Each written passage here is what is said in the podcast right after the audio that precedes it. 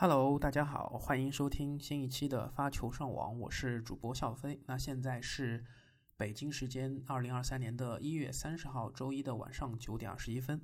啊，也是距离澳网结束有一天的时间了。那么也是我沉淀了一天，没有直接去啊录这一期的播客啊，因为也是啊正好刚刚看完这个泰国华兴的 WTA 的比赛，朱琳是赢了王曦雨，然后的话。啊，看完了这场比赛，我再录这个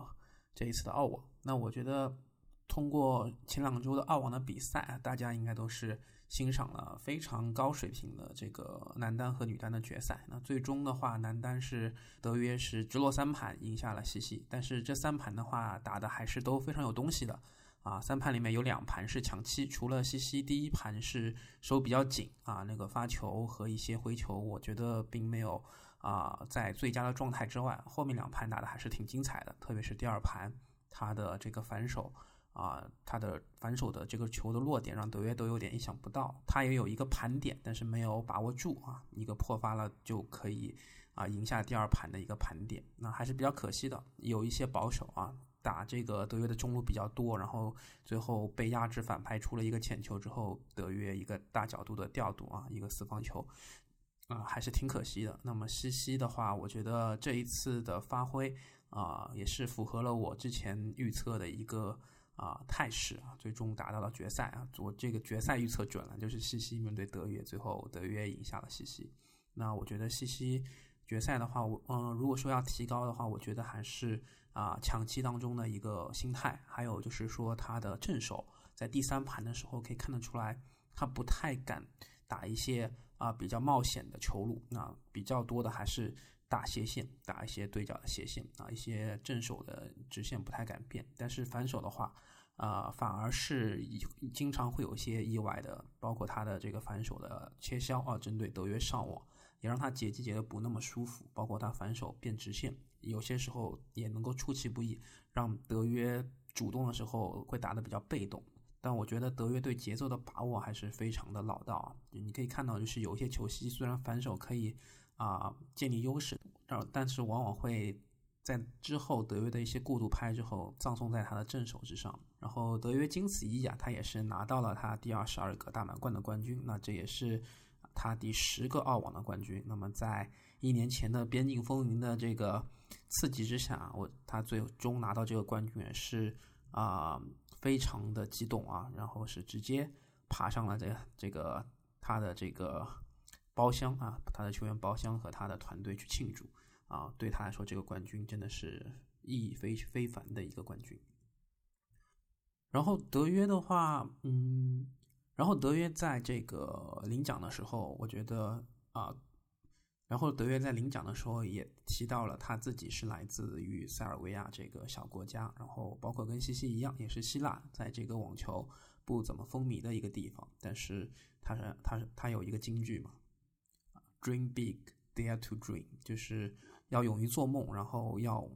做比较大的梦啊，做做一个伟大的梦啊。然后他他说他跟西西就是一个例子，然后站在了这个澳网的决赛的舞台上面，然后也是我相信他们这个用自己榜样的力量去啊现身说法啊，应该是非常有这种效仿作用。我我记得德约自己就说过，他摸上这个网球拍去打网球，就是因为在。啊，温布尔登看了这个桑普拉斯夺冠，那我相信他的这个澳网夺冠应该也会激励很多啊青少年啊去追逐自己的网球梦想。对，接下来的话，我觉得就是可以期待这个阳光双赛的这个比赛啊。女单这边的话呢，最终是莱巴金娜和萨巴伦卡的决赛，我觉得他们也是贡献了一个啊近期非常精彩的一个女单决赛啊。第一盘是莱巴金娜。赢下来，但是后面能够看得出来，就是萨巴伦卡他的精神状态，包括他的这个竞技的水平啊，我觉得也是提升到了一个非常棒、非常优秀的一个啊状态。然后呃，我觉得嗯，萨巴伦卡他的这个发球，包括他的一些啊反手的一些啊上升点的处理啊，我觉得都非常的让人刮目相看。然后。他的虽然还会出一些这种双握，但是呃，在关键分的这个失误上面来说，我觉得他已经减少到了这个晋级所呢，已经减少到了非常非常好的一个情况。然后莱巴金娜的话，嗯，他也是他的发球，他的一些这个往前球的处理，包括一些小球，我觉得。呃，也是很漂亮，包括他自己这种冷冷静冰美人的这种性格，他的正手在一些可以进攻的线路上面还是有些保守，啊，打的球质我觉得也不如这个萨巴伦卡好，然后嗯，反而是一些受迫的时候，他的一些反手啊，一些正手啊，打的球质还不错啊，所以我觉得他怎么在这个提高正手的攻击性，包括在移动中，我觉得萨巴伦卡这一次的决赛的表现，他的救球真的是。让我印象非常深刻，他移动中的一些救，嗯，他救的这些球的球质都还是非常不错的，啊，也会有一些啊穿越啊什么的。虽然在受迫的情况下面对，啊，莱巴金纳已经上网了，但是他的这个球球的路线，我觉得呃打的都是相当不错的。那这也是萨巴伦卡第一个大满贯冠军，莱巴金娜也是去年温网拿过了啊，然后萨巴的话终于迈过了这道坎，然后。拿到了自己第一个大满贯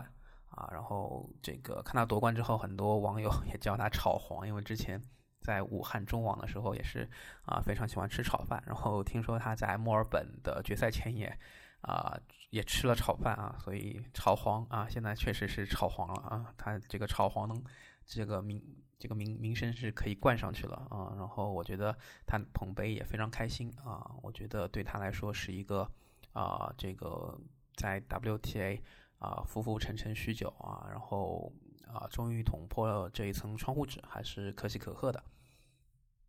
那么接下来的话就是啊，这个女单、男单，我相信看的比较多，但是像男双啊，这个女双还有混双的比赛啊，大家可能看的就比较一般了啊，特别是在我们中国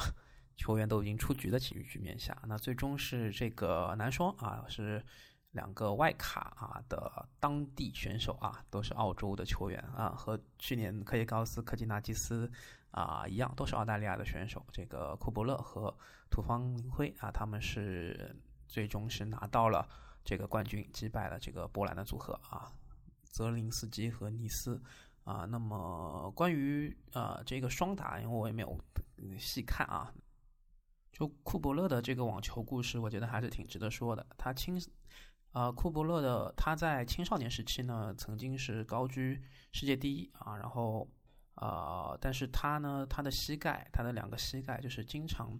啊遭遇这种韧带撕裂的伤病啊，有这个呃很长时间都只参加红土的比赛，因为这个红土的比赛对膝盖比较友好，然后呢，因为膝盖他又不得不进行手术啊，很长时间都没有回到赛场。然后呢，他又开始转型做这个网球教练。然后，但是他又不甘心在一七年的时候重返职业赛场。那最近几年的呢，他还是啊有所表现。然后是来到了像现呃，在这个参加澳网前，他是来到了世界排名八十四名。然后呢，他这一次的男双比赛也是呃接受到了这个土方林辉的邀请。那么看名字，大家都知道他是一个来自于日本。的移民到澳大利亚的一个球员，然后他俩就创造了一个外卡参加男双，然后获得这个男双大满贯的一个啊逆袭的故事啊，这个我觉得呃也是挺值得一说的。那么女单这边的话呢，其实就没什么悬念了，还是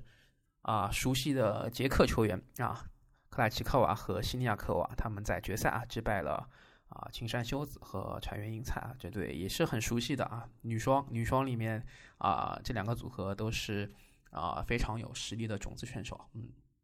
啊，那克莱奇科娃的话，我觉得呃，在单打和女双这个多线作战的情况下面啊，能够获得一个女双的大满贯冠军啊，也是呃也是不错的一个聊可以聊以慰藉的一个一个成绩。那混双是斯蒂凡尼和马托斯，他们在决赛赢打赢了这个米尔扎和波帕纳。那米尔扎也是啊，在这一次的澳网之后宣布了退役啊。然后我觉得他也是一个非常了不起的印度球员。而米尔扎在职业生涯当中也是贡献了很多精彩的啊这个比赛啊，所以我觉得呃这一次的混双虽然啊米尔扎的组合只是屈居亚军，但我觉得也是一个啊相对来说还是挺不错的一个谢幕啊。然后我觉得另外一个值得一说的是青少年男单，那来自我们中国的球员十七岁的周毅也是。打到了四强，然后在这个巴金斯的比赛中还是击败了一号种子，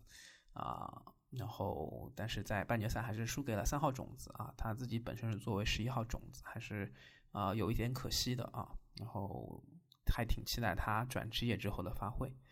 啊，那这一周的话，呃，就是 A A T P 是没有什么比赛的，W T A 在泰国华兴还有在里昂啊是有两个二五零的分站赛。那么华兴的话，我看了一下，也是朱琳啊、王曦雨，对吧？刚刚已经打完了，朱琳赢了。然后啊，在更早下午，这个王馨予是赢了这个资格赛的选手齐格。然后如果王馨予和朱琳能够啊，这个嗯赢两轮的话，就可以在半决赛见面了。里昂站啊，那么我们的张帅也会参赛。如果我没记错的话，去年里昂站的冠军就是张帅。那么。啊，这一次他作为二号种子会啊进行这个，会为自己的卫冕道路去奋斗啊。然后这一站的话，啊一号种子是加西亚，如果啊他们俩在不同的半区啊，不知道他们决赛能不能见到。对，然后张帅的话也是会在里昂打女双啊，他和帕克斯也是一号种子，嗯。如果大家想看张帅能不能卫冕的话啊，我觉得关注里昂站也是挺好的一个在澳网后的一个小菜啊。那这一期的发球上网就到这里，谢谢大家的收听。欢迎收听发球上网，发球上网现已上传小宇宙、喜马拉雅、网易云音乐、苹果 Apple Podcast、Spotify，你可以在上述平台收听并留言与主播嘉宾互动。另外，添加发球上网小球童微信号。Surf 下划线 volley 即可进入发球上网听友群，以球会友。